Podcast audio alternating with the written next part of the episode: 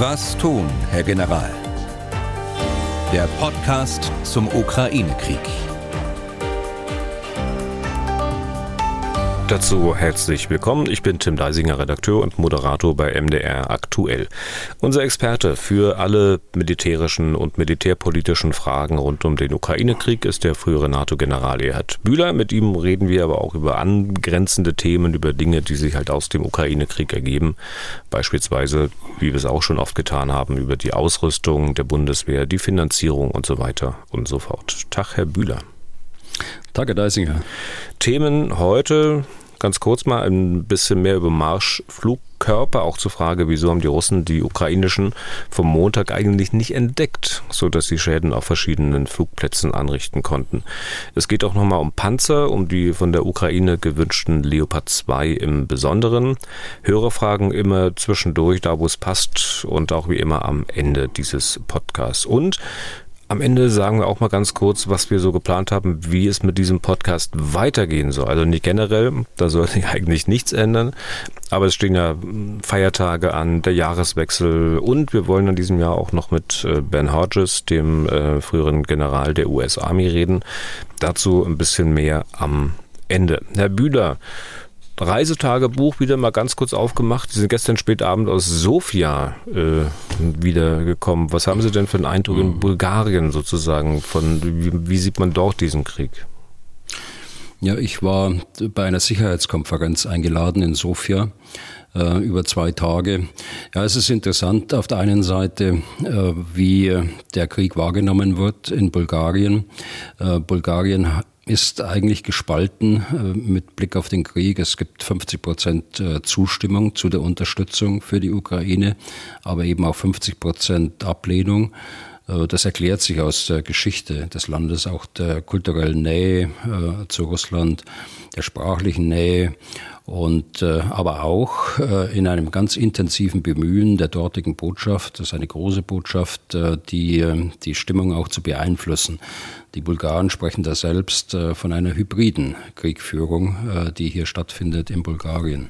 Mhm. Und der zweite Punkt war für mich schon äh, erneut äh, ein, äh, ein wesentlicher. Die Debatte in Deutschland wird äh, in einem Maße verfolgt, die wir uns hier gar nicht vorstellen können. Also hier ist man detailliert informiert, äh, was unsere Politiker zur Lage sagen, was unsere Politiker zur, zur Lage der Bundeswehr auch sagen, wie sie sich einlassen, wie sie sich geben. Beispiel dass der Namensartikel unseres Kanzlers jetzt in Foreign Affairs, einer Zeitschrift, die er gerade vor wenigen Tagen veröffentlicht hat, äh, war da in aller Munde.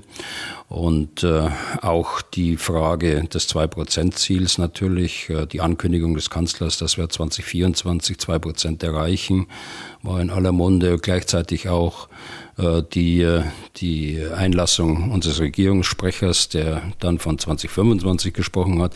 Also auch solche äh, kleineren Widersprüche, die auftreten, sind da durchaus präsent und bekannt. Äh, das äh, ist schon bemerkenswert, wie in diesen äh, kleineren Staaten die deutschen Positionen aufgenommen werden, ähm, akzeptiert werden, zum Teil aber eben auch kritisiert werden. Hm. Ähm wie sieht es eigentlich in Bulgarien mit der Armee aus? Wissen Sie das? Wir hatten ja öfter mal über das Baltikum gesprochen, äh, dass man dort, ich sag mal, sorgsamer mit den eigenen Streitkräften umgeht, wesentlich mehr Geld investiert.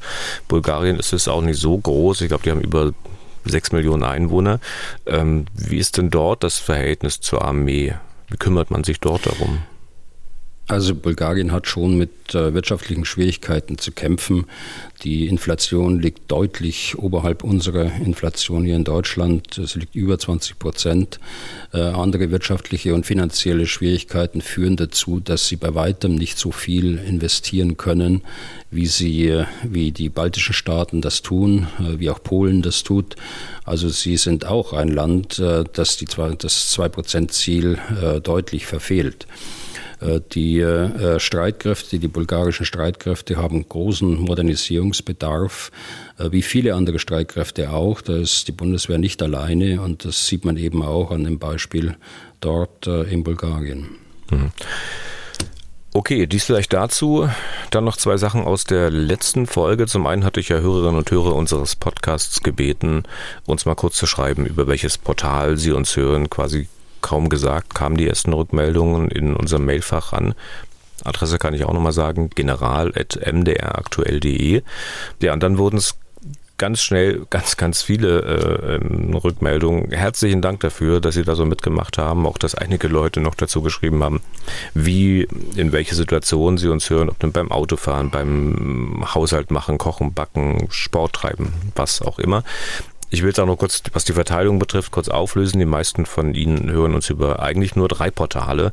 Die ARD Audiothek, Spotify und äh, Apple. Die drei machen zusammen etwa 60 Prozent aller Abrufe aus.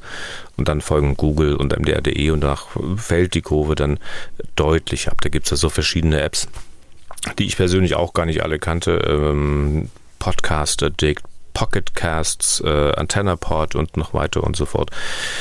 Wenn Sie selbst mal eine Folge hören würden, Herr Bühler, dann nehmen wir sie auch mit in die Statistik auf äh, oder haben Sie es gar mittlerweile mal getan?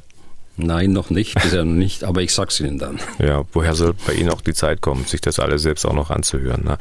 Und ähm, klar ist, es war keine repräsentative Erhebung, aber für eine kleine Orientierung für uns sehr hilfreich. Dann hatte ich ja gesagt, äh, zwei Sachen aus der letzten Folge wollte ich nochmal ansprechen. Die zweite Sache ist das Wörtchen reaktiv. Damit sind ja die Drohnen beschrieben worden, die die Ukraine Anfang der Woche tief im russischen Kernland eingesetzt hatte. Wir haben so ein bisschen überlegt, was damit gemeint sein könnte. Worauf wir gar nicht geschaut haben, ist der Antrieb der Drohne, denn da hätte es sich ja tatsächlich einfach erklärt. Darauf haben uns ein paar Hörer hingewiesen. Danke auch dafür.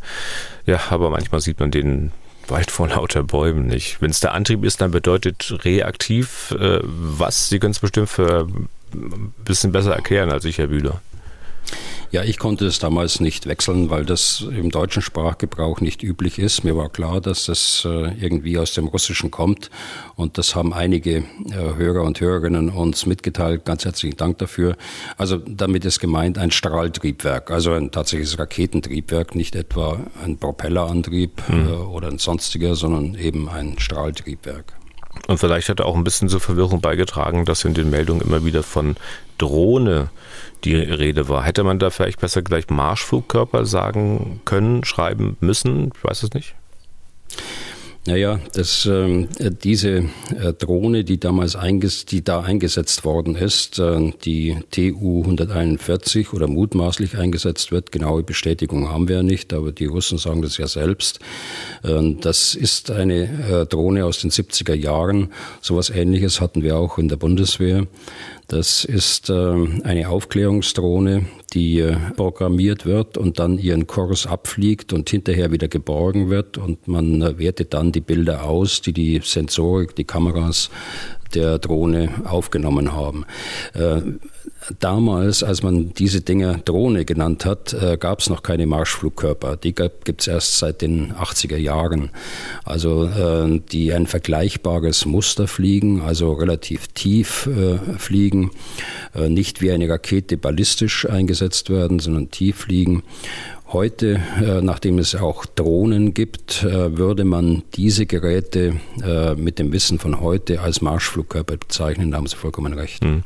Und ähm, gibt es da, weiß nicht, von NATO-Seite eine Art Definition oder auch die Sie nur im Kopf haben? Wann würden Sie von Drohne sprechen, wann von Marschflugkörper?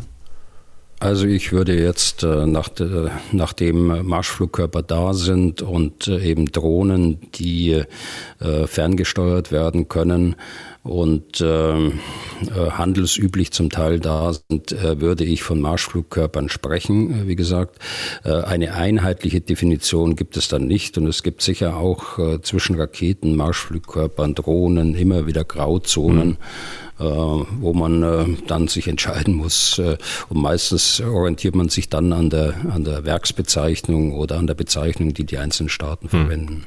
Sind denn solche modernen Marschflugkörper alle mit so einem reaktiven, also einem Strahltriebwerk ausgestattet oder gibt es auch Marschflugkörper, moderne Marschflugkörper, die, ich sag mal, mit Propellern funktionieren. Also ich meine, es ist also nicht irgendwelche alten Schinken, die man da vielleicht in den 60er Jahren benutzt hat.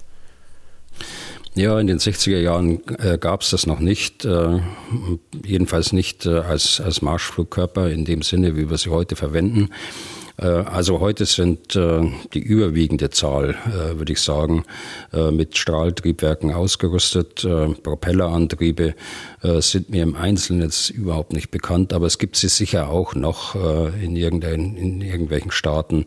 Das kann ich aber im, im mhm. Einzelnen nicht sagen. Aber generell scheinen es Strahltriebwerke zu sein. Ja. Vielleicht können wir mal ein paar Worte verlieren zu diesen Ereignissen nochmal von Anfang dieser Woche, zur Tatsache, dass diese ukrainischen, ich sage jetzt mal, Marschflugkörper überhaupt ihre Ziele erreichen konnten, so tief im Inneren Russlands. Also zur Erinnerung, der auch angegriffene Flugplatz Engels 2, auf dem russische strategische Bomber stationiert sind, ist 700 Kilometer entfernt von der ukrainischen Grenze. Es wird viel gesagt und geschrieben von einem Fiasko für die russische Flugabwehr. Manch einer vergleicht das Ereignis gar mit der Landung von Matthias Rust mitten in Moskau. Für die ganz Jungen vielleicht kurz gesagt, das war im Mai 1987, als dieser Mann mit einer Cessna völlig unbehelligt von der sowjetischen Luftverteidigung, ich glaube von Helsinki kommend, bis eben nach Moskau geflogen ist und dort mitten in der Stadt gelandet ist. Würden Sie, Herr Bühler, den Vergleich auch so hochhängen? Naja, solche Vergleiche, die hinken ja häufiger mal. Das war ja eine andere Zeit. Das ist eine Zeit gewesen, in dem beide Seiten, das war im Kalten Krieg, in dem beide Seiten äh, Raketen oder Flugzeug äh, oder Luftverteidigungsabwehrgürtel hatten. Und besonders äh, intensiv waren die natürlich rund um, um Moskau. Äh, heute ist es bei uns so, ist aber auch in Russland so, dass es diese intensive Luftabwehr oder Luftverteidigung nicht mehr gibt. Insofern hinkt der Vergleich etwas, aber natürlich hat es eine ganz hohe strategische Bedeutung, dass so tief in Russland Ziele getroffen worden sind. Das sind ja nicht irgendwelche Flugplätze gewesen, sondern das sind Flugplätze gewesen, die strategische Bomber äh, tragen. Und äh, von diesen strategischen Bombern geht eben die Bedrohung für die Ukraine aus, weil sie äh, Marschflugkörper aus der Luft abschießen können, hunderte von Kilometern entfernt äh, von dem eigentlichen Ziel. Mhm. Eine Parallele zwischen beiden Ereignissen sind halt diese 700 Kilometer, aber an denen wird es natürlich nicht gelegen haben. Äh, Matthias Rust äh, wird schätzungsweise mal über den Daumen gepeilt, so an die vier Stunden für diese Strecke gebraucht haben. Ähm, der modifizierte Marschflugkörper der Ukrainer wenn man mal annimmt, dass es einer vom Typ TU 141 gewesen ist, der wird wahrscheinlich nicht mal eine Stunde gebraucht haben. Also insoweit ist ja zumindest die Zeit, die die russische Luftverteidigung hatte, oder besser gehabt hätte, wesentlich kürzer. Ähm, wäre die angemessen gewesen, da trotzdem diesen ähm, Marschflugkörper entdecken zu können? Also es war wesentlich kürzer, das stimmt. Also diese ähm, TU 141, die von der Ukraine 2014 wieder in Dienst gestellt worden sind, die äh, fliegen äh, Schallgeschwindigkeit, die fliegen um 1000 äh, Kilometer pro Stunde. Also sind sehr schnell, aber dennoch äh, muss die Zeit ausreichen, um ein solches Objekt abfangen zu können, insbesondere im Umkreis äh, dieser Flugplätze. Nicht auf der gesamten Strecke, aber im Umkreis dieser strategisch bedeutsamen äh, Flugplätze, gerade in Kriegszeiten, äh, müssten die so geschützt sein, dass sie abgefangen werden könnten. Mhm. Und dann ist ja auch noch die, die Flughöhe dieser Marschflugkörper. Also je niedriger, desto besser für den Angreifer, je niedriger, desto schwerer für die Flugabwehr, ihn überhaupt auszumachen. Es gibt wohl Marschflugkörper, die, die so 10, 15 Meter über dem Boden schaffen. Diese TU 141 aber nicht wirklich. Da liest man äh, von einer Mindestflughöhe von 50 Metern. Das ist ja schon ordentlich. Ist das eine Höhe, die eine Luftverteidigung wirklich abdecken können muss? Nicht auf der gesamten Strecke, nicht ähm, äh, über so eine Strecke in diesem Riesenland äh, Russland. Äh, sie muss entdeckt werden, äh, denke ich, bei so strategisch bedeutsamen Zielen wie diesen Flugplätzen, aber nicht auf der gesamten Strecke. Hm. Und Marschflugkörper in der Höhe von 10 bis 15 Metern, weil ich es angesprochen hatte, zu entdecken, das ist dann nochmal ein, ein Zacken anspruchsvoller. Ist das möglicherweise auch für die NATO ein Problem? Das ist sicher ein Problem für die NATO, wobei die NATO unterschiedliche Sensoren hat. Das haben wir auch schon mal besprochen. Die Bodenradare, die sehr leistungsfähig sind, äh, die äh, Überwachung aus der Luft, äh, das Stichwort sind die AVEX, Überwachungsflugzeuge und schließlich Sensoren im Weltraum. Aber auch hier ist es so, dass sie sicher nicht jeden Flugkörper dort identifizieren können und ihn anschließend abfangen können können, äh, sondern es ist ein operatives Problem, gar hm. keine Frage. Und dann ist natürlich die Frage, darüber hatten wir beim letzten Mal noch nicht gesprochen, wenn man diese Dinge hätte erkennen können und wie Sie sagen, zumindest in der Nähe solcher Flugplätze erkennen müssen. Warum hat man es nicht gesehen? Haben Sie eine Ahnung? Also immerhin haben Sie auch angedeutet, stehen auf diesen Flugplätzen Maschinen, äh, die für Russland äußerst wichtig sind. Nein, das weiß ich nicht. Äh, aber die Reaktion der, der Öffentlichkeit in den sozialen Medien äh, in Russland war ja entsprechend. Wie kann das sein, dass diese Flugzeuge nicht geschützt sind oder nicht so geschützt sind, dass sie nicht angegriffen werden können? Aber was jetzt tatsächlich der Grund war dazu, das ist noch nicht bekannt. Hm. Sie hatten gesagt, dass ein so großes Land jetzt nicht mehr luftverteidigungsmäßig so abgedeckt ist, wie das äh, zu Zeiten des Kalten Krieges war. Kann es denn so sein, dass also wenn man die aktuellen Stellungen der Radare und so weiter kennt, dass man da eine Route programmieren kann, die es zumindest wahrscheinlicher macht, nicht entdeckt zu werden, dass man sich sozusagen zwischen den Radaren durchschlingelt? Ja, das, äh, das ist so. Die, äh, die, diese Drohne, Schrägstrich äh, Marschflugkörper, äh, der wird ja vorher programmiert. Der wird nicht etwa äh, ferngesteuert oder so, sondern die Flugstrecke wird einprogrammiert und die fliegt der Flugkörper dann ab. Und wenn man natürlich weiß, dass dort Radargeräte sind und dass dort Abschussstellungen sind, versucht man das zu vermeiden. Ja, dann war es ja die russische Armee äh, und nicht die US-Armee, auch nicht die, die Bundeswehr, ähm, könnten bei den Russen ähm, die berühmten Stogramm äh, Wodka eine Rolle gespielt haben. Stogramm, da gab es so kleine Gläser, wo man so 100 Milliliter Wodka eingeführt hat. Das war zumindest für diejenigen, die DDR noch bewusst miterlebt haben, wirklich ein geflügeltes Wort. Also das kannte ich jetzt nicht. Aber vielen Dank für die Erklärung. Aber kann das sein, irgendwie ist das, ein ist das ein Problem bei den Russen? Ich will jetzt nicht sagen, dass die da besoffen neben den Radaren gelegen haben, aber ähm, ähm ist Alkohol könnte doch auch eine Rolle gespielt haben, oder? Oh, das will ich jetzt, das will ich jetzt nicht unterstellen. Ja. Ähm, kann natürlich sein, äh, das weiß ich nicht. Äh, auf jeden Fall war es so, dass die, dass die Raketen eingeschlagen sind, ob äh, nun durch menschliches Versagen oder durch äh, einfach, dass die äh, Flugplätze nicht ausreichend geschützt sind, äh, das weiß ich nicht. Ja, könnte man ja sagen, es war Riesenzufall, also dementsprechend Glück für die Ukraine, aber gegen Glück spricht doch zumindest, dass es ja gleich zwei oder gar drei Flugplätze waren, die man erreicht hat. Da muss ja, ja, ja genau. systematisch irgendwie ein Problem vorliegen.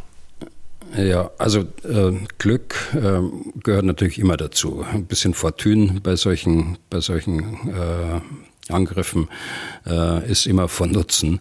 Allerdings, äh, wenn man das jetzt sachlich betrachtet, muss man sagen, es ist schon erstaunlich, äh, wie die Ukraine es geschafft hat, äh, diese alten Geräte wieder einsatzfähig zu machen. Äh, sie sind, wie gesagt, ja aus den 70er Jahren. Es ist nicht das erste Mal, dass sie äh, in Rede stehen in diesem Krieg. wir haben beim letzten Mal gesprochen über den Einschlag einer Tu-141 äh, in Zagreb. Dann gibt es ähm, äh, ein, eine Meldung eines des Gouverneurs von, von Kursk, äh, dass äh, zwei von diesen 141 eingeschlagen wären, schon irgendwann im Sommer. Ich weiß nicht mehr genau, wie es ist. Das Zweite ist, äh, dass es gelungen ist, sie so genau zu programmieren, dass sie die Ziele erreicht haben. Äh, das Dritte äh, ist, ähm, dass sie genau wissen, äh, wo die entsprechenden Ziele sind. Auch da, davon kann man ja nicht so ausgehen. Das muss ja punktgenau nun festgestellt worden sein. Und das deutet auf das, auf die Frage von Ihnen von vorhin hin, die eigenen Waffen so ins Ziel zu lenken, dass sie nicht von der, von der gegnerischen, also sprich russischen Luftverteidigung abgefangen werden können. Hm. Aber vielleicht wird einer sagen, ach, na, vielleicht war die Leistung der Ukrainer da gar nicht so groß. Wenn die 40, 50 solche Dinger losschicken, dann ist die Wahrscheinlichkeit ja gewissermaßen groß, dass da ein, zwei, drei ankommen. Allerdings überlege ich mir jetzt, äh, wenn man 40, 50 losschickt, dann zieht man ja die, die Aufmerksamkeit der Luftverteidigung erst recht auf sich. Ja, so ist es. Äh, und äh, die Ukraine würde da auch nicht 50 losschicken können, ja. denn äh, die Schätzungen liegen so bei 100 bis 150 von diesen Waffen, die sie aus dem Bestand der sowjetischen Armee übernommen haben und dann ab 2014 wieder einsatzbereit gemacht haben. Inwieweit zieht man denn aus einem solchen Vorfall auch auf NATO-Seiten Konsequenzen. Also guckt man da auch nochmal alle Abläufe an und die Systeme durch in der Befürchtung, in der Angst, dass einem vielleicht sowas auch passieren könnte? Äh, das äh, gilt nicht nur für dieses Beispiel, sondern das gilt eigentlich für den gesamten Krieg und die operativen äh, Geschehnisse dort. Äh, die NATO hat eine Auswerteorganisation, die ähm, äh, feststellt, was ist passiert, wie kann man das anders machen, welche Schlüsse muss man ziehen für die Ausbildung oder auch für die Rüstung, für die künftigen Fähigkeiten der Waffensysteme und dergleichen mehr. Also hier gibt es eine, ein etabliertes Verfahren, in dem die Nationen mit der NATO-Kommandostruktur zusammenarbeiten und dann dort die entsprechenden Folgerungen daraus ziehen. Hm. Und letzte Frage zu dem Komplex. Für wie groß, Herr Bühler, halten Sie denn die Gefahr, dass Russland noch weiter eskaliert, wenn die Ukrainer weiter solche Aktionen machen, so berechtigt die auch sein mögen? Ja, sie sind auf jeden Fall berechtigt. Äh, das würde ich auch so sehen.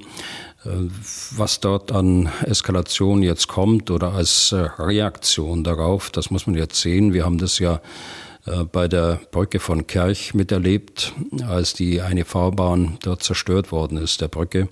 Äh, unmittelbar darauf äh, gab es die Angriffe auf die Energieinfrastruktur in der Ukraine. Man hat zwar dargestellt, dass es ähm, eine Reaktion darauf ist, aber wir haben damals schon ja gesagt, das ist äh, nicht sehr wahrscheinlich, denn die Planungen für einen solchen umfassenden Angriff auf die Energiestruktur, äh, Infrastruktur haben sicher schon früher begonnen, also vor dem Angriff auf Kerch. Das heißt, man muss jetzt immer genau schauen, äh, wenn irgendwas äh, Neues passiert, ist es tatsächlich zurückzuführen auf ein Einzelereignis, das dann vom Kreml als Begründung genannt wird. Oder ist es eher plausibler, dass das schon längst äh, als Absicht, äh, als weitere Maßnahme vorgesehen und in der Planung ist? Hm. Zum äh, Stichwort Eskalation passt vielleicht auch eine Frage von Stefan Seuker. Ähm, kann man vielleicht auch noch mal kurz Ihre Position klarstellen. Ich zitiere mal, auch ich bin ein großer Fan dieser Sendung und finde die sachliche Aufarbeitung des Themas sehr interessant.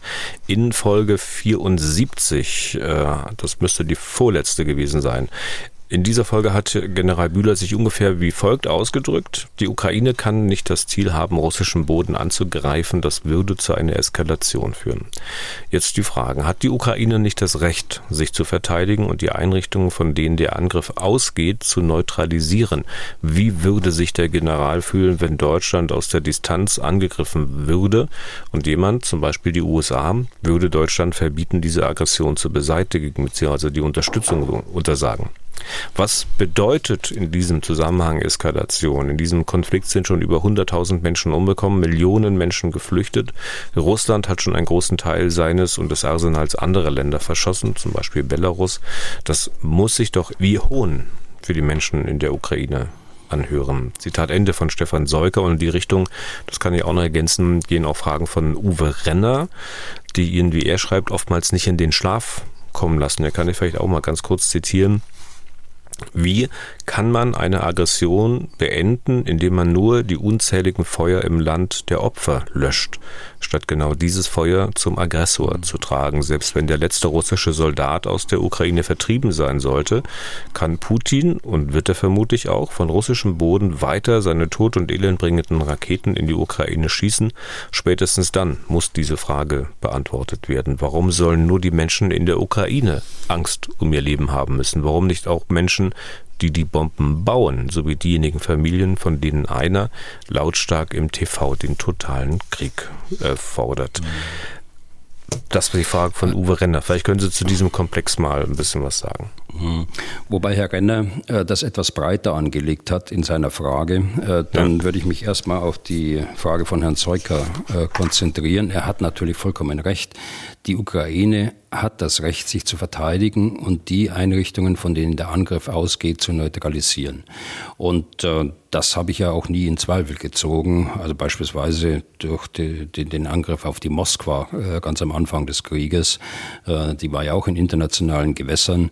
Äh, die Brücke von Kerch, äh, die auf die Krim führt, äh, ist ja auch russische Infrastruktur. Ähm, da, oder auch Betriebsstofflager, Munitionslager jenseits der Grenze, die beschossen worden sind. Also das habe ich nie in Frage gestellt und das äh, sollte auch äh, das Recht der Ukraine auch sein.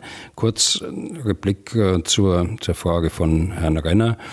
Ich finde schon, dass diejenigen, die die Waffen liefern, also gerade die USA, um die geht es ja in der Beziehung, dort gewisse hm, Restriktionen auferlegen können. Also wenn sie, wenn sie Waffen liefern, die 80 Kilometer Begrenzung haben, dass die USA dann sagen, also diese Waffen sind äh, dafür da, dass man die unmittelbare Bedrohung abwehrt, dass man nicht äh, tiefer nach Russland angreift.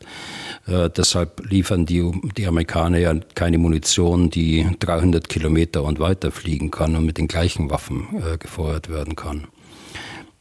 Vielleicht zurück zu Herrn Seuker in dem Zusammenhang. Ich habe gesprochen, wenn Sie erinnern, Herr Deisinger, auf Ihre Frage hin über Bodenoffensiven ja. nach Russland hinein und zwar äh, exakt nach Belgorod äh, beispielsweise, also äh, Richtung Norden.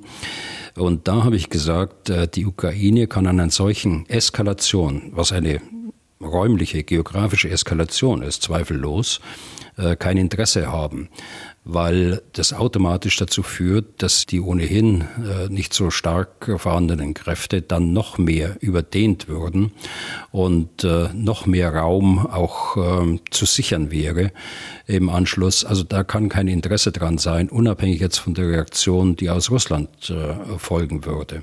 Und deshalb mein, mein Punkt, die Ukraine wird Interesse haben, das eigene Territorium zurückzugewinnen, aber nicht das russische Kernland anzugreifen. Aber solche punktuellen Einsätze, um eine Bedrohung auszuschalten, äh, die zweifellos von diesen Flugplätzen ausgegangen ist und die zweifellos äh, äh, bei der Brücke von Kerch und bei der Moskwa auch vorhanden war, das ist durchaus legitim mhm. und äh, das werden sie auch weiter tun. Herr Renner geht ja in seiner Bemerkung noch ein bisschen weiter. Da geht es ja nicht nur um die Flugplätze, sondern dann geht es ja um Betriebe, um Fabriken äh, und die Arbeiterinnen und Arbeiter, die dort diese Bomben möglicherweise zusammenbauen. Ist das für Sie auch ein legitimes Ziel, also wenn die Ukrainer dort angreifen würden? Also äh, ein legitimes Ziel im Sinne des Völkerrechts ja. Äh, ob ähm, die Ukraine da klug beraten wäre, das zu tun, äh, da würde ich ein Fragezeichen dahinter stellen und da bleibe ich dann auch bei meiner Auffassung, äh, dass man nicht versuchen sollte, den, den Krieg jetzt zu entgrenzen im wahrsten Sinne des Wortes, also Eskalation räumlich verstanden, den Begriff der Eskalation. Da würde ich ähm, eher dazu raten, sich auf das zu beschränken, was sie glaube ich, auch vorhaben, nämlich das eigene Territorium zurückzugewinnen. Hm. Dann noch kurz eine Sache zum Thema Flugabwehr, weil wir im Prinzip auch dabei gerade sind. Polen hat ja nun gesagt, okay, wir nehmen die Patriots, die ihr angeboten habt, doch. Deutschland wird die sicher auch mit Soldaten schicken, wie es ja schon im Falle der Slowakei ist. Das heißt dann, die Patriot-Lager in Deutschland sind dann leer? Hm. Nein, nicht ganz leer, aber äh, zunächst, ich halte das Angebot für richtig. Und das kam auch zur richtigen Zeit äh, und äh, nach dem Einschlag der, der Trümmer einer Rakete eben in Ostpolen es kam zur richtigen Zeit. Es ist dann äh, bezweifelt worden von polnischer Seite, wenn Sie sich erinnern, wir haben auch darüber gesprochen. Äh, man sollte es besser in die Ukraine, in der Ukraine stationieren. Jetzt wollen es die Polen wieder gerne selbst haben. Das deutet darauf hin, dass sie tatsächlich eine Lücke haben, eine operative Lücke was wir auch damals schon gesagt haben. Konkret jetzt, was, was die Patriot-Lage in Deutschland angeht, es ist so, und das ist ja öffentlich, wir haben zwölf Patriot-Einheiten. So eine Einheit besteht aus 90 bis 100 Soldaten. Zwei Einheiten davon sind bereits eingesetzt in der Slowakei. Sie schützen dort den slowakischen äh, Luftraum und das äh, über viele Monate schon. Und äh, das ist gerade auch verlängert worden. Äh, sollte ja schon auslaufen, ist verlängert worden. Das heißt, die Durchhaltefähigkeit muss auch gegeben sein, auch insbesondere für das Personal, äh, das ja auch irgendwann mal ausgetauscht werden muss. Äh, jetzt kommen die, die Forderungen äh, aus Polen, die werden jetzt quantifiziert werden.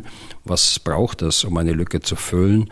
Und dann wird man sehen, was aus diesen zwölf Patriot-Einheiten dann noch übrig ist. Mhm. Wenn man zwei in der Slowakei hat, X in Polen plus die entsprechende Durchhaltefähigkeit, äh, das äh, wird die Luftwaffe äh, nicht überfordern, aber das wird die Luftwaffe ordentlich fordern und ich hoffe auch, dass sie da gefragt worden ist und da einbezogen worden ist. Ich sage das mit Blick auf einige Artikel, die ich gelesen habe, dass, das, dass sie damals nicht beteiligt worden ist an dem ursprünglichen Angebot. Aber das ist schon erforderlich, weil es hier um eine Kernfähigkeit geht, äh, von der wir ohnehin zu wenig haben. Hm. Es war ja bei den Polen dann aber auch gleich wieder so ein seltsamer Unterton dabei, zumindest habe ich das so wahrgenommen. Also wenn offizielle Münder solche Bemerkungen rauslassen wie, nun gut, also wir nehmen euer Angebot an, aber wir kennen die Deutschen ja. Wir müssen erstmal schauen, ob die auch wirklich liefern. Ich meine, im privaten Leben würde manche vielleicht sagen, also weißt du, wenn du mir jetzt so kommst, dann lassen wir es lieber, dann kriegst du eben nichts. Ähm, das kann der Scholz natürlich so nicht sagen, aber ist äh, nicht auch in der Politik, ob diese ganzen Sticheleien aus Polen nicht irgendwann auch mal ein Punkt erreicht, äh, dass man sich die Kolleginnen und Kollegen jenseits der Oder mal, ich sag mal, zur Brust nimmt, also auch öffentlich? Hm. Also menschlich wäre eine solche Reaktion äh, durchaus verständlich. Ähm, solche Reaktionen übrigens äh, von der polnischen Seite, äh, die gibt es von der militärischen Seite nicht. Äh, das habe ich auch schon mal berichtet, äh, nachdem ich da drei Wochen auch drüben war äh, in Polen. Aber wenn Sie jetzt fragen nach öffentlichen Reaktionen von unserer Seite, ähm, da würde ich, wenn mein äh, unmaßgeblicher Rat dort angenommen wird, dazu raten, also das einfach zu übersehen. Äh, die äh, polnische Innenpolitik ist in einer schwierigen Lage. Sie sind äh, vor den Wahlen, sie haben nächstes Jahr Wahlen. Äh, der Vorsitzende dieser Regierungspartei PiS versucht, äh, Deutschland hinzustellen, schon quasi als Gegner Polens. Er Berichte von Freunden von mir ist, dass, äh, dass Russland kaum auftaucht in seinen Ansprachen, in seinen äh, Wahlkampfansprachen auf den Dörfern draußen, sondern äh, da geht es in erster Linie um Deutschland. Also äh, ich glaube, da müssen wir noch einiges aushalten die nächsten Monate, aber äh, es ist wichtig, dass es eben auch andere Polen gibt und es ist wichtig, äh, dass wir Polen als Freund und Partner brauchen und unterstützen müssen und deshalb ähm, würde ich dazu Zurückhaltung, zur weiterhin Zurückhaltung, so muss ich vielleicht sagen, äh, raten. Und wir müssen das aushalten, damit wir Geschlossenheit demonstrieren oder warum? Nein, im eigenen Interesse, im eigenen Interesse, denn wir dürfen uns nicht spalten lassen. Und äh, so eine Reaktion äh, aus äh, politischer Seite in Polen hat natürlich das Potenzial einer Spaltung, äh, weniger der Politik, aber auch der Bevölkerung, die, äh, die dann schon auch, und das ist auch menschlich verständlich, dann irgendwann mal sagt, also ähm, das äh, verstehen wir nicht, ne? dass wir machen so viel, gerade auf europäischer Ebene. Polen hat sich gut entwickelt, wirtschaftlich vor allen Dingen, aber auch in andere Beziehungen, Infrastruktur strukturell äh, und, und, und. Äh, und da war Deutschland eigentlich immer der Unterstützer. Und äh, wenn es um EU-Gelder geht, da ist äh, natürlich auch Deutschland aufgrund seiner Wirtschaftskraft und seiner Bevölkerungsstärke immer vorne dran. Diese Sticheleien, die gab es ja auch schon immer mal beim Thema Panzerlieferung in äh, die Ukraine. Auf dieses Thema, also nicht auf die Sticheleien, sondern auf die Panzer, äh, kommen wir auch gleich nochmal zurück.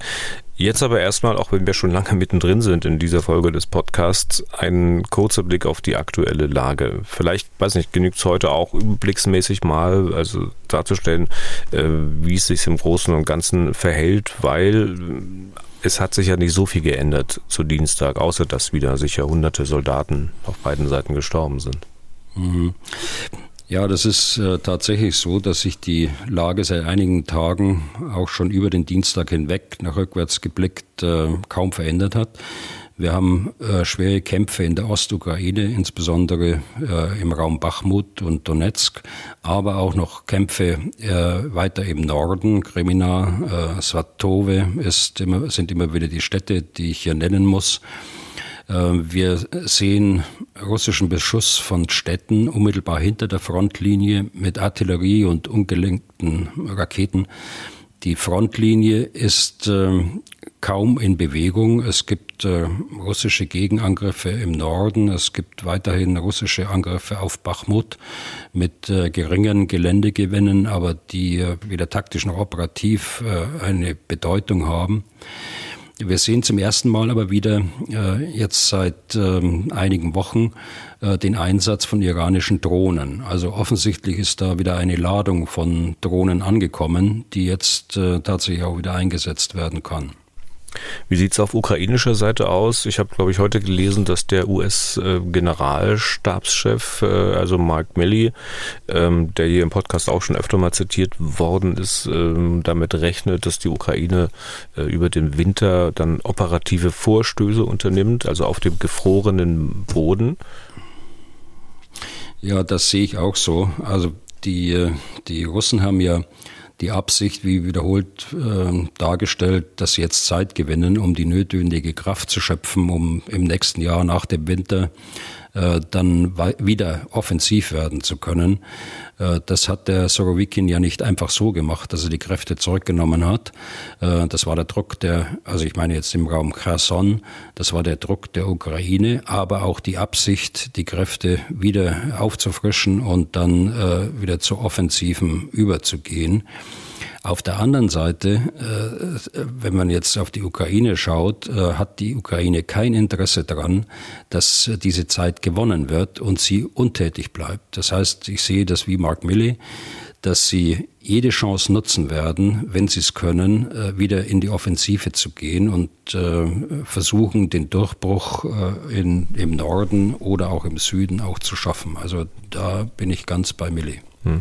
Aber gefrorene Böden gibt es ja für alle, nicht nur für die Ukrainer, sondern auch für die Russen. Und wenn die beispielsweise modernisierte Panzer äh, T-90M jetzt verstärkt in die Ukraine schicken, ist dann nicht auch damit zu rechnen, dass die Russen dann äh, im Winter versuchen, äh, deutliche Vorstöße vorzunehmen? Ja, das ist eben die, der Kampf um die Zeit, die jetzt, der hier jetzt stattfindet. Die Russen brauchen noch eine Weile, bis sie personell soweit sind. Äh, sie haben zwar schon 150.000 äh, mobilisierte äh, Soldaten oder Soldaten, die in der Teilmobilisierung dann aufgerufen worden sind in der Ukraine, aber sie sind längst nicht so ausgebildet, sind längst nicht so erfahren. Ihnen fehlen viele Offiziere auch in den Einheiten. Äh, sie brauchen materiellen Nachschub und und und. Äh, deshalb äh, muss die Ukraine jetzt auch Interesse daran haben, dieses Zeitfenster, das es selbst hat, dann zu nutzen, um auch offensiv zu werden. Okay, dann ähm, diese Raketenangriffe oder Drohnenangriffe, Sie hatten es auch kurz angedeutet, äh, wird das also erstmal sein, was wir von den Russen in den nächsten Wochen sehen werden, wenn der Winter dann auch so richtig zuschlägt? Also die Raketenangriffe, die äh, sehen wir jetzt seit einer Woche auf einem sehr niedrigen Niveau. Nach dem vergangenen Mittwoch äh, oder Mittwoch vor, vor acht Tagen, so muss ich es genau sagen, ähm, doch der letzte große äh, Schlag auf die Energiestruktur durchgeführt worden ist. Aber man muss davon ausgehen, äh, dass der nächste Schlag jetzt äh, vorbereitet wird und äh, muss auch davon ausgehen, dass dort wieder iranische Drohnen auch zum Einsatz kommen. Wenn Sie jetzt das weitersehen in, die, in den Winter hinein, äh, glaube ich, dass die Raketenangriffe weiterhin eine Rolle spielen, auch wenn es immer Berichte gibt, dass die Raketen zur Neige gehen, aber die S-300, also diese eigentlich Boden-Luft-Rakete äh, im Boden-Bodeneinsatz angewendet. Die wird sich über den äh, Winter hinweg äh, äh strecken. Da bin ich mir relativ sicher. Hm. Und äh, das vielleicht als letzten Punkt zur aktuellen Lage. Hier und da schaut man ja trotz aller rationalen Gedanken ein bisschen sorgenvoll nach Belarus. Dort üben Russen und Belarussen gemeinsam, also russische und belarussische Soldaten. Und äh, manch einer sorgte jetzt, dass die vielleicht doch für einen gemeinsamen Angriff von Norden her üben könnten. Äh, mhm. Sie haben bisher immer gesagt, Herr Bühler, ja, aus Belarus, da wird wohl nichts kommen, unter anderem wegen der Schwäche der Armee, wegen der innenpolitischen Lage dort. Bleiben Sie trotzdem bei dieser Einschätzung? Also Belarus ist ja heute schon äh, wichtig äh, für die russische Armee, unabhängig jetzt von der Forderung von Putin mehr zu tun. Wichtig deshalb, weil Belarus eine Basis darstellt für Angriffe mit Raketen auf die Ukraine. Zweitens als Ausbildungsbasis. Äh, dort sind Ausbildungskräfte stationiert, die jetzt die mobil gemachten Soldaten auch ausbilden sollen. Und äh, drittens alleine das Vorhandensein von russischen Truppen in Belarus stellt eine ständige operative Bedrohung äh, für die Ukraine dar. Das heißt, die Ukraine muss erhebliche Kräfte für die Grenzsicherung bereitstellen. Ähm, das, was Sie mich gefragt haben, ist, äh, äh, ob ich da meine Meinung geändert hat, habe für den Kriegseintritt. Gut, da hat man keine Glaskugel, aber ich glaube, die innenpolitische Lage und auch die Lage der belarussischen Armee sind nicht so, äh, dass man dem ständigen Drängen Putins nachgeben wird und tatsächlich in den Krieg eintritt. Dann noch ein nächstes, etwas größeres Thema, nämlich die Panzer die die Ukraine haben möchte, aber derzeit nicht bekommt. Dieser Tage wird über angebliche Äußerungen des Sicherheitsberaters des US-Präsidenten gesprochen, der heißt Jake Sullivan. Und nun sagt die Frankfurter Allgemeine Zeitung, also wir haben zwei anonyme Quellen, dass der Sullivan der Bundesregierung schon im Oktober zu verstehen gegeben hat, wir, also die USA, würden es gutheißen, wenn Deutschland Leopard 2 an die Ukraine liefert. Das müsse Deutschland aber selbst entscheiden und die Initiative dazu müsste von Deutschland ausgehen. Das klingt jetzt äh, für mich nach, wir haben uns im Westen eigentlich doch nicht abgesprochen, dass wir keine Kampfpanzer liefern. Oder wie interpretieren Sie das? Also mit diesen anonymen Quellen aus Washington, das ist natürlich so eine, so eine Geschichte. Und äh, ich glaube, dass man so anonyme Quellen nicht für unmittelbare Handlungen generell äh, herziehen sollte oder Entscheidungen. Das zeigt aber, alleine diese Berichte zeigen, dass dort in, in, in, den USA und bei uns, das wissen wir ja, durchaus Bewegung in, diesem, äh, in dieser Materie ist. Äh, da wird sich noch einiges bewegen, glaube ich. Es ist immer gesagt worden, wir hätten uns abgesprochen äh, im Westen. Ich glaube, das war schon so in der Rammstein-Gruppe, dass man das gesagt hat. Aber äh, es gibt Bewegung, wie gesagt. Hm. Sehen Sie Bewegung auch in Berlin oder wird man sich dort weiter zieren, aus welchen Gründen auch immer? Vielleicht, äh, weil man nicht der Erste sein will, der da Kampfpanzer, westliche Kampfpanzer liefert? Ja, das weiß ich eben nicht so genau. Es wird ja nicht so eindeutig kommuniziert. Ähm, vielleicht aber auch aus guten Gründen, auch das weiß ich nicht. Es wird der, der wahre Grund dahinter, warum man da so zurückhaltend ist, ähm, wird nicht kommuniziert. Aber äh, alleine diese, diese Zurückhaltung dort äh, wird international sehr stark und äh, kommt zurück auf das, was ich da wieder in mhm. Sofia erlebt habe, wird äh, sehr stark kritisiert. Ich versuche dann mein Bestes, um da einigermaßen zu begründen und das einigermaßen plausibel darzustellen, woher wir kommen und ähm, was wir schon tun. Aber die, die Antwort zu geben darauf, das kann ich nicht. Vor allen Dingen, weil ich ja selbst fordere, dass man das jetzt zügig entscheiden muss und ich habe selbst gesprochen von einer verpassten Chance, äh, die wir hatten äh, im Frühsommer äh, diesen Jahres und wir haben sie nicht genutzt. Hm, wäre denn Deutschland sozusagen die erste Adresse, wenn es um die Lieferung von Leopard 2 geht oder haben andere Länder möglicherweise mehr ungenutzte Dinge von denen rumstehen? Naja, die, die meisten haben wohl die Amerikaner rumstehen. Nicht vom Leopard 2, aber vom Abrams-Panzer. Sie haben ja nicht den Fehler wie wir gemacht, äh, dass wir von äh, über 2000 äh, Panzern abgerüstet haben auf 225 zunächst, dann wieder ein bisschen aufgestockt auf 328 die wir jetzt haben, sondern die Amerikaner haben bei Reduzierung des Heeres die Panzer eingemottet sozusagen ins Depot gestellt und dort werden sie auch verfügbar was beim Leopard 2 äh, so äh, nicht in diesem Umfang äh, zutrifft. Allerdings äh, haben wir ca. 80 bei der Industrie stehen, äh, älteren Musters, muss man sagen. Und äh, dann gibt es natürlich viele Leopard 2-Nutzer, gerade in Europa, die sich auch zusammentun könnten. Und das wären, also welche Länder kann man sagen, welche da am meisten rumstehen haben? Also es sind insgesamt äh, 19, äh, wenn ich das richtig erinnere, 19 Nutzerstaaten. Äh, Leo Ben ist das Stichwort. Ähm, einige und die meisten von diesen Staaten haben sich zusammengeschlossen, um das Waffensystem auch ähm, up-to-date zu halten, äh, um äh, gemeinsam äh, die Logistik zu bewerkstelligen, also Ersatzteile einkaufen und, und dergleichen mehr. Äh, aber auch was, den, was die Weiterentwicklung angeht, was den taktischen äh, Einsatz angeht, zusammenzuarbeiten. Äh, diese Gruppe meine ich in erster Linie, die da durchaus in der Lage wären, sich zusammenzusetzen und äh, zu überlegen, was macht man mit den Panzern, die nicht genutzt werden, die nicht in aktiven Strukturen sind. Äh, wie äh, bildet man die, die Ukrainer dazu aus? Äh, das wird relativ schnell gehen wenn es sich um Panzersoldaten handelt. Da geht es also dann praktisch nur um eine technische Ausbildung. Und die andere wichtige Frage ist natürlich die Folgeversorgung weil die Ukraine Leopard noch nicht hat, mhm. muss da eine, eine Versorgung aufgebaut werden, wie beispielsweise beim Gepard oder bei der Panzerhaubitze 2000.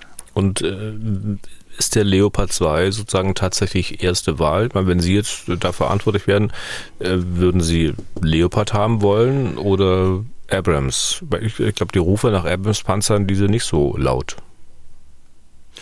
Ja, das mag sein, dass also die Ukraine fordert äh, Leopard. Sie werden wahrscheinlich auch mit äh, Abrams einverstanden, weil der qualitätsmäßig äh, durchaus vergleichbar ist. Aber ich vermute mal, dass äh, die logistischen Herausforderungen durchaus von der Ukraine auch gesehen werden. Auf der anderen Seite wird äh, Amerika dann alles tun, um diesen Panzer dann auch logistisch versorgbar zu machen bei den Ukrainern. Also von daher sehe ich da keinen Ausschlussgrund. Hm. Logistisch äh, heißt natürlich in Polen, die Polen haben ja Leopard 2 Panzer, da könnte man sie reparieren lassen, wenn sie denn kaputt gehen.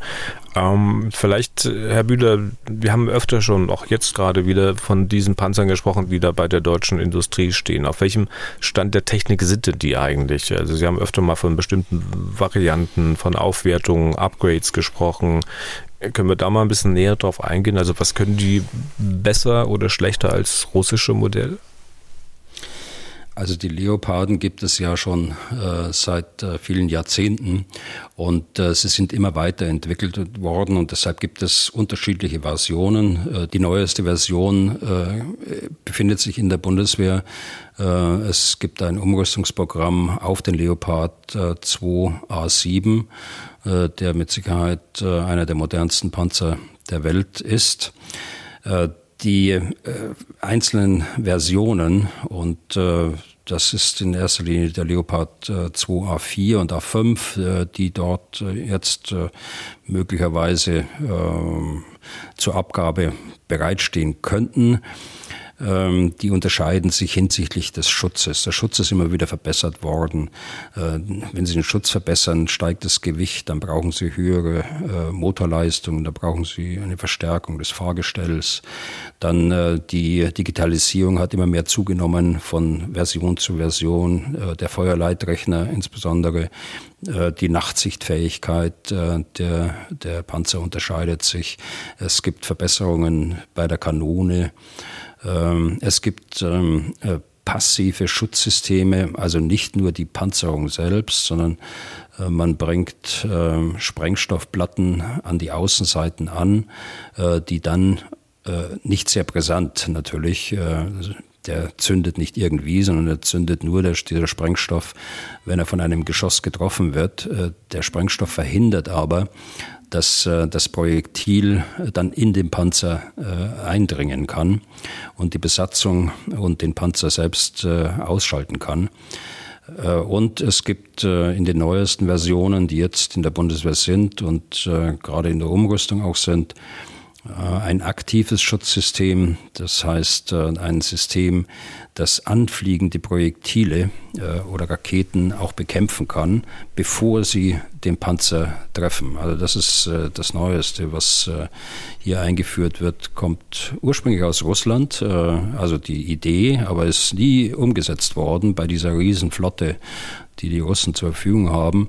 Aber es ist perfektioniert worden in Israel. Mhm. Und diese äh, Panzer, von denen Sie, diese ganz modernen, diese Aufrüstungsstufe A7, glaube ich, war es, ähm, die ja. sind aber nicht die, die bei der Industrie stehen. Ähm, das äh, heißt jetzt aber nicht, dass die, die Ukraine dann jetzt nur mehr oder weniger Schrott bekäme mit den A4? Das ist, nein, das ist, äh, das ist kein Schrott, äh, sondern äh, das wird ja aufgearbeitet. Äh, die Firma Rheinmetall hat ja schon begonnen äh, damit mit der Aufarbeitung. Und äh, diese Typen sind, sei es A4 oder A5, sind durchaus in der Lage, sie kommen ja aus den 80er und 90er Jahren, sind durchaus in der Lage, mit den Kampfpanzertypen der Russen mitzuhalten. Dann noch die Frage, macht es jetzt Sinn, in diesem Moment Panzer zu liefern? Also braucht die Ukraine jetzt äh, im Winter diese Dinge oder sollte man besser jetzt anfangen zu planen, zu organisieren und die Panzer dann im Frühjahr hinschicken? Also wenn ich jetzt nochmal erinnere, Mark Milley, und Sie haben es ja auch gesagt, dass die Ukraine wahrscheinlich operative Vorstöße unternehmen wird und unternehmen muss im Winter. Ähm, das klingt jetzt eher danach, als ob sie die auch im Winter gebrauchen könnte. So ist es. Also deshalb würde ich die Frage auf jeden Fall äh, mit Ja äh, beantworten. Äh, sie hätte es schon viel früher äh, brauchen können, aber gut, es ist nie zu spät. Deshalb muss man jetzt anfangen, das zu organisieren. Äh, man muss eine, eine Arbeitsgemeinschaft zusammenstellen aus den Leo-Band-Staaten, die, die sich dafür zur Verfügung stellen und möglicherweise oder ganz sicher auch der entsprechenden Industrie und äh, versuchen, die Panzer so schnell wie möglich in die Ukraine zu bringen. Und äh, das sind nicht nur die Kampfpanzer, sondern das sind auch die Schützenpanzer, also mit denen die Infanterie äh, kämpft bzw. transportiert wird, auch unter Schutz. Äh, auch äh, hier hat die, äh, die Ukraine Nachholbedarf. Okay, dann war es das dazu die Abteilung Hörerfragen, Hörermails. Äh, zunächst mal was, etwas, was nicht direkt mit dem Ukraine-Krieg zu tun hat, sondern eher mit der Frage, also was wir mit unserer Verteidigung in Deutschland machen. Die Mail von Christian Fromm aus Erfurt. Er ist Oberstleutnant der Reserve. Zitat. Herr General Bühler war Autor des sogenannten Bühler Papiers 2017. Sie haben mal erzählt, dass Sie es natürlich nicht so genannt haben selber. Also und in diesem Papier, dass man dort überzeugend Eckpunkte und Leitlinien für die Ausrichtung der Bundeswehr auf die Landes- und Bündnisverteidigung Verteidigung, äh, herausgegeben wurden. Erste Frage, hat er eine Erklärung, warum die Bundeswehr bis heute, fünf Jahre später, keinen Aufwuchs bei Munition allgemein und bei der Artillerie im Besonderen zu verzeichnen hat. Wir hatten über dieses Papier schon gesprochen. Sie erwähnen auch des mhm. Öfteren, dass äh, bestimmte Schwachstellen seit Jahren bekannt sind, aber die Gründe, warum diese Schwachstellen nicht behoben worden sind, die haben wir nicht so ausführlich besprochen. Also irgendwer muss ja verantwortlich sein, irgendwer muss hier schuld am Schlamassel sein. Hm. Also vielleicht äh, zunächst äh, zu der Frage von äh, Herrn Fromm. Ja, äh, wir wussten äh, in der Planungsorganisation, wir wussten, was wir brauchen. Äh, das ist auch vom Generalinspekteur auch so gebilligt worden. Das war so einheitliche Auffassung der militärischen Führung und es ist nach wie vor. Und hat er auch die politische Billigung. Das ist der erste Punkt. Der, der zweite Punkt ist, äh, aber die Mittel waren einfach äh, nicht vorhanden. Sie sind jetzt vorhanden, ähm, weil durch das 100 Milliarden äh, Paket einige Projekte aus dem eigentlichen Haushalt in das 100 Milliarden Paket überführt werden konnte, sodass wir im nächsten Jahr 1,2, 1,3 Milliarden in äh, Munition investieren können. Und ich hoffe, sie können auch abfließen, äh, dass die Industrie auch die entsprechenden Kapazitäten hat. Und äh, da gibt es doch den einen oder anderen Zweifel, weil viele Staaten jetzt auch die, die Amerikaner enormen Nachholbedarf haben was in äh, Munition angeht, vor allen Dingen bei den äh, Chargen, die sie äh, an die Ukraine auch gegeben haben. Hm. So, wer, wer ist verantwortlich? Äh, ich habe jetzt die, die Tage ein, äh, ein, Interview gelesen von Frau Merkel. Sie sagt tatsächlich, äh, wir haben auf den Aufbau der Bundeswehr zu wenig Wert gelegt, jetzt in der Nachschau. Und das ist so, das ist tatsächlich so. Man hat äh, zwei Prozent äh, der NATO immer zugesagt äh, aus der politischen Führung, ähm, beginnend in 2014 bereits. Intern hat man dann 2017 das gedeckelt auf 1,5 Prozent. Man hat die, die Mittelfristplanung in keiner Weise angepasst. Man hat zwar den Haushalt erhöht, das muss man immer sagen, aber da sind auch sehr viele Betriebskosten mit dabei. Äh, die äh, ja laufend ansteigen. Äh, Stichwort die Gehaltssteigerungen, die wir Jahr für Jahr natürlich auch im Haushalt unterbringen müssen, sodass dann dementsprechend weniger für Investitionen zur Verfügung steht. Okay. Weitere Frage von Herrn Fromm, äh, die sich mit der Ausstattung und Ausrüstung der Bundeswehr beschäftigt. Äh, warum werden zum Beispiel U-Boote und Korvetten beauftragt, obwohl die Marine Personalmangel bei seegehenden Einheiten hat? Ist das immer noch nur Wirtschaftsförderung statt Verteidigung?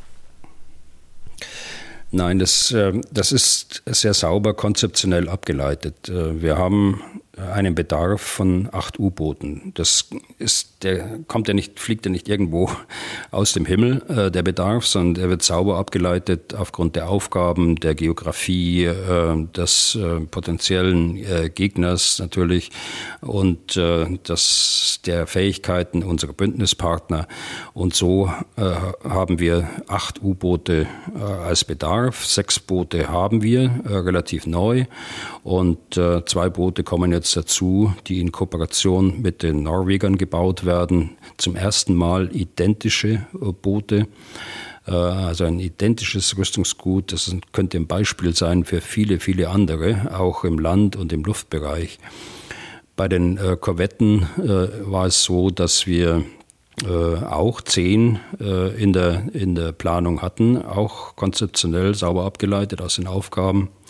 Wir hatten aber nur fünf. Und hier war es dann tatsächlich so, dass, der, dass äh, im, im Haushaltsausschuss äh, dann zwei Abgeordnete sich zusammengetan haben aus der Koalition, haben gesagt, wir geben eine Verpflichtungsermächtigung äh, für weitere fünf Korvetten. Also hier ist beides passiert. Hier ist auf der einen Seite die Einflussnahme der äh, Politiker passiert, so wie Sie es gerade sagen, Herr Fromm. Auf der anderen Seite äh, wurde aber auch der Bedarf damit adressiert, der von uns selbst äh, angesprochen worden ist was äh, nicht bedeutet, äh, dass diese Verpflichtungsermächtigung bares Geld ist, sondern das ist äh, im Grunde genommen ja, Spielgeld, wenn Sie so wollen, sondern Sie müssen das dann selbst im Haushalt bewirtschaften. Und so ist es dann auch passiert. Die, da ist keine Milliarde dann oben drauf gegeben worden im nächsten Jahr oder in der Mittelfristplanung, sondern es musste aus dem Haushalt erwirtschaften. Also beides ist machbar, wobei man den Abgeordneten äh, nicht unterstellen darf, dass sie am Bedarf der Bundeswehr vorbeiplanen. Und das ist hier auch nicht passiert. Was das Personal angeht, äh, der Inspekteur der Marine ist natürlich da in, äh, bei jeder Entscheidung mitbeteiligt und er ist zuversichtlich, dass wir diese Herausforderung jetzt mittelfristig auch lösen. Es gab eine, ich weiß gar nicht, ob das heute noch so eklatant ist, wie es vor ein paar Jahren war.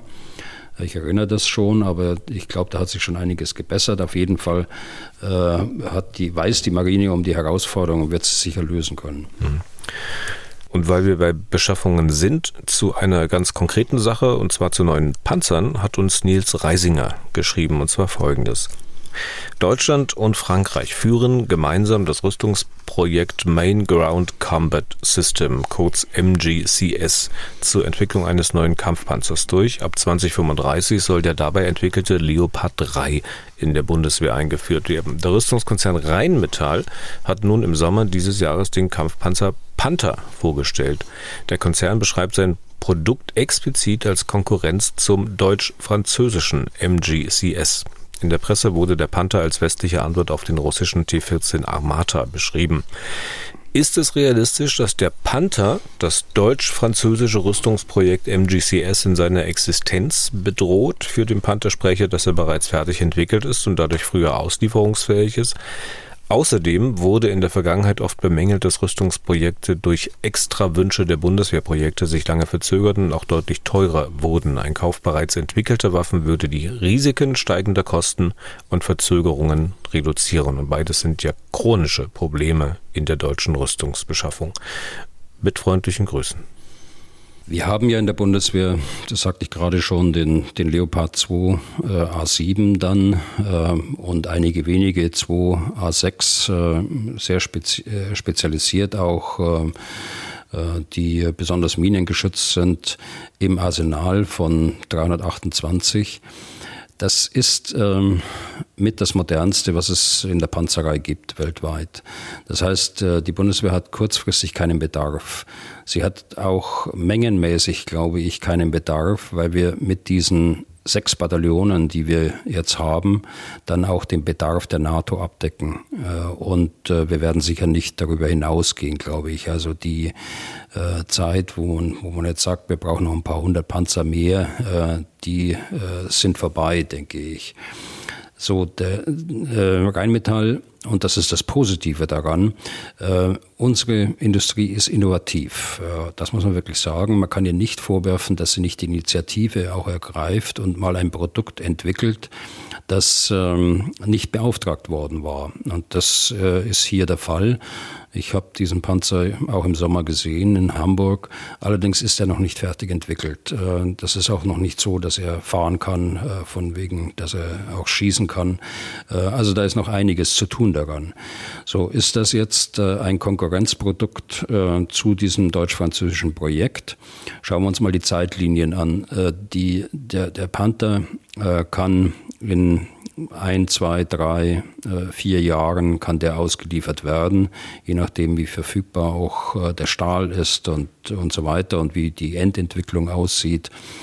Äh, je nachdem auch, wie sich die Panzerbauer hier in Deutschland einigen, denn der Panther basiert schon auf dem Leopard und am Leopard sind eben die zwei großen Firmen beteiligt, KMW aus München und Rheinmetall aus Düsseldorf. Ne? Also und äh, die Düsseldorfer haben, die, haben beim Leopard die Kanone gemacht und die KMW-Leute das Fahrgestell, den Turm und äh, waren, waren insgesamt das Systemhaus für den, für den äh, Gesamtpanzer. Also hier gibt es sicher auch die eine oder andere Diskussion äh, in der Industrie darüber, was, welchen Ursprung hat eigentlich dieser, dieser Panther und wo liegen da auch die Rechte. Das ist die eine äh, Sache. Die zweite ist, das deutsch-französische Projekt äh, ist ja äh, geplant, äh, für 2040 äh, bis 2050. Das heißt, das ist ein ganz großer Blick in die Zukunft. Wir werden in der Zukunft uns nicht erlauben können, dass wir Panzer, und das sieht man ja hier in der Ukraine, mit äh, 80 Tonnen äh, durchs Gelände fahren zu lassen, die dann von einer Billigdrohne äh, angegriffen werden können und äh, gestoppt oder gar außer äh, Kraft gesetzt werden. Das heißt, der Weg muss eigentlich äh, dazu gehen, dass man modulartig den Panzer quasi gedanklich zerlegt in die Waffe, äh, in die Sensorik, also die Aufklärungsmittel, äh, dann in einen Kommandostand, äh, in dem dann auch Menschen sitzen. Der muss also stark geschützt sein, aber das muss nicht zwangsläufig alles in einem Fahrzeug sein, sondern das kann man sehr schön zergliedern. Auch eine eine Waffe selbst äh, muss ja nicht geschützt sein. Äh, die, äh, die kann sich unabhängig bewegen äh, und äh, von dem Kommandostand äh, ferngesteuert werden. dann muss die Möglichkeit sein, sich gegen Drohnen wehren zu können. Das heißt, sie brauchen auch Effektoren, die aber auch unabhängig operieren können und selbstständig fahren können, gelenkt natürlich. Um, die, um die Drohnen bekämpfen zu können. Also wir sprechen hier von einem System. Und äh, wir sprechen über Hochtechnologie äh, der Zukunft. Das ist also eine, eine Vision, äh, die hier aufgemacht worden ist.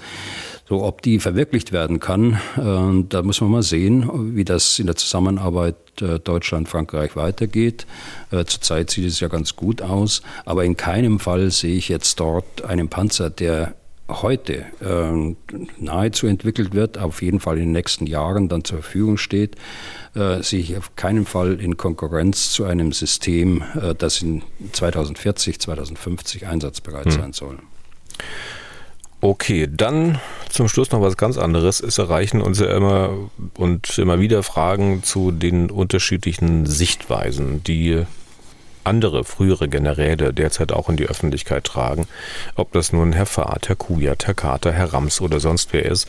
Wir hatten ja ansatzweise schon mal drüber gesprochen. Ich glaube, es ist auch sehr nachvollziehbar, wenn Herr Bühler, das hat er auch immer wieder angedeutet, die Aussagen von wem auch immer nicht bewerten mag.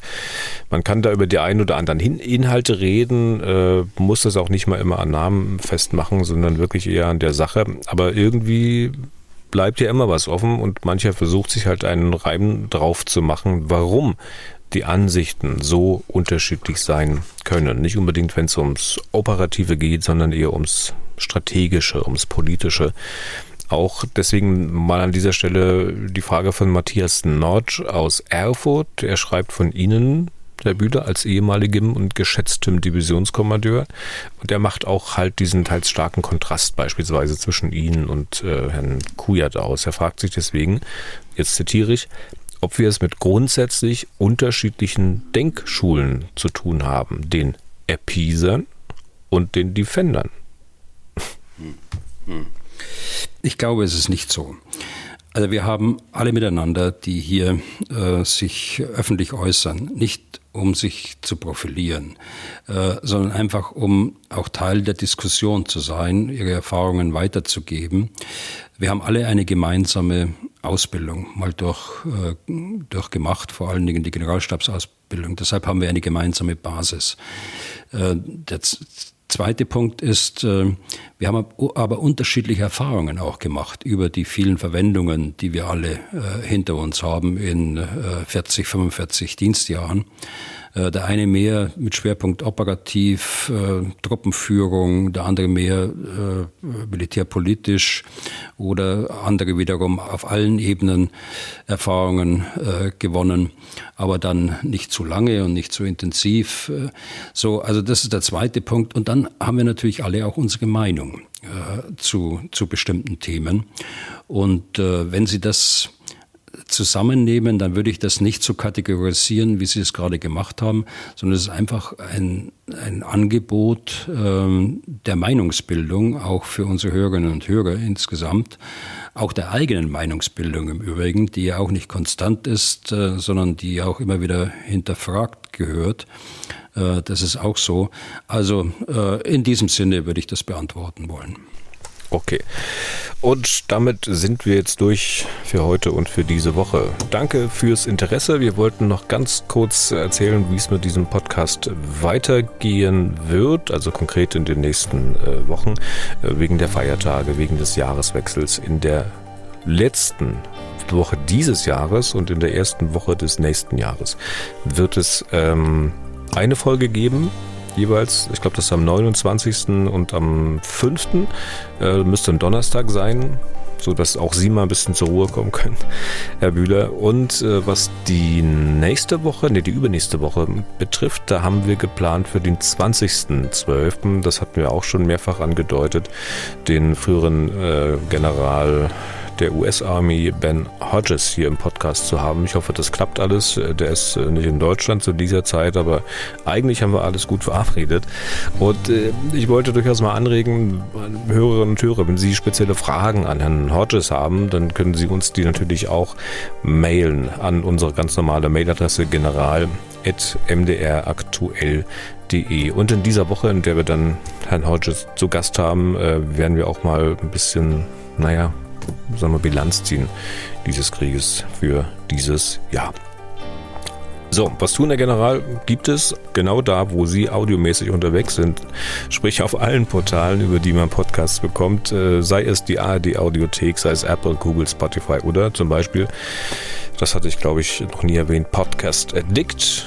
Und diese Oder-Reihe, die könnte ich ja noch eine Weile fortsetzen. Herr Bühler, wir hören uns am Dienstag wieder. Haben Sie ein schönes Wochenende und vielen Dank für heute. Dankeschön, gern geschehen und bis Dienstag. Was tun, Herr General? Der Podcast zum Ukraine-Krieg.